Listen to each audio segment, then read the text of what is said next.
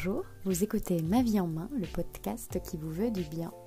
Je m'appelle Roxane et je partage avec vous des conseils pour simplifier votre vie et vous faire revenir à l'essentiel.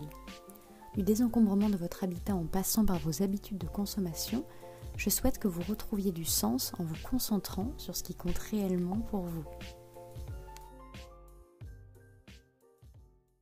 S'il est bien un endroit de la maison qui nous stresse, c'est le bureau et la paperasse qui l'abritent.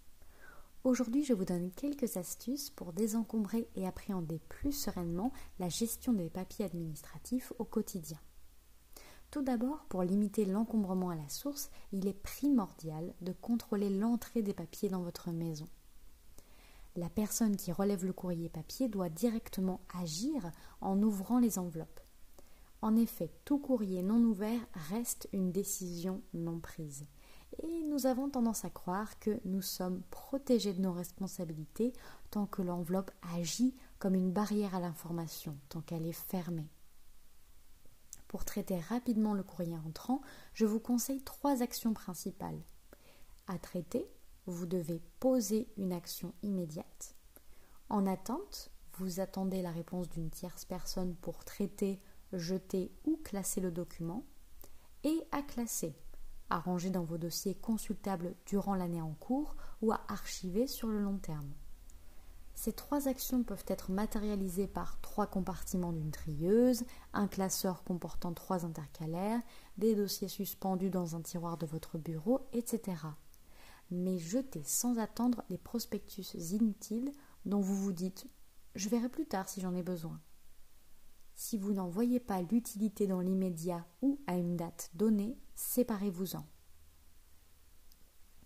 Il est également intéressant d'adopter un rythme de traitement des papiers comme suit. Hebdomadairement, vous choisissez un jour dans la semaine dédié au traitement de tous vos papiers administratifs en cours. De cette manière, vous répartissez la charge mentale intelligemment et gardez du temps de cerveau disponible pour les autres tâches à réaliser traiter ce qui nécessite d'être traité, c'est-à-dire rédiger, contacter, répondre, euh, préparer à l'envoi, etc.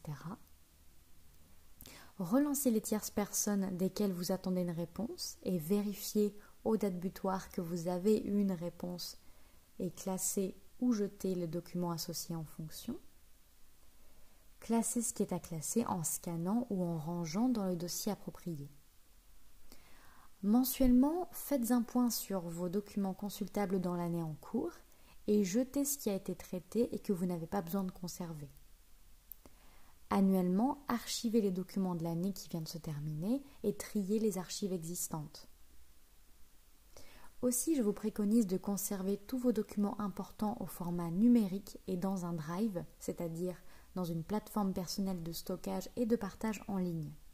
Vous pourrez ainsi y accéder où et quand vous le souhaitez via votre mobile ou votre ordinateur, ce qui enlève quand même un stress important dans la plupart des cas.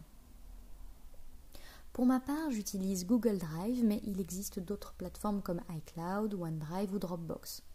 J'y stocke personnellement mes RIB, documents d'identité, diplômes, fiches de paye, contrats, tickets de spectacle, de transport, garanties, notices, et tout comme pour mes emails, j'utilise un code couleur par catégorie.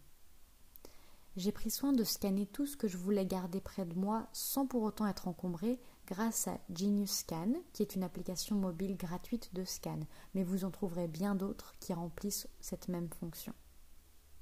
Le plus important à garder en tête est que vous trouviez une organisation qui vous parle et qui ne nécessite pas d'efforts sur le long terme. Vous serez ainsi moins sujet à la procrastination et au stress quand viendra le moment de trier vos papiers.